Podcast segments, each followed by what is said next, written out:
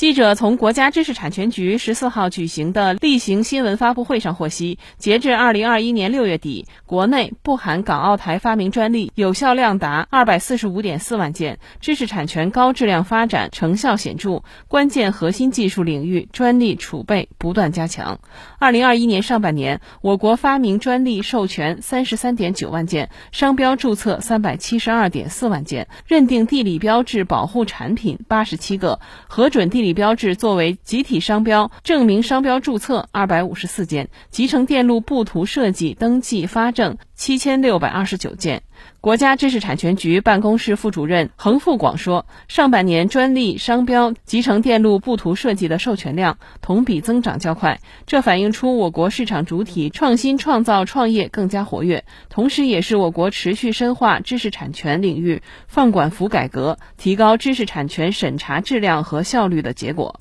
截至二零二一年六月底，我国发明专利平均审查周期已压减至十九点四个月，高质量专利审查周期压减至十三点四个月，商标注册平均审查周期稳定在四个月以内。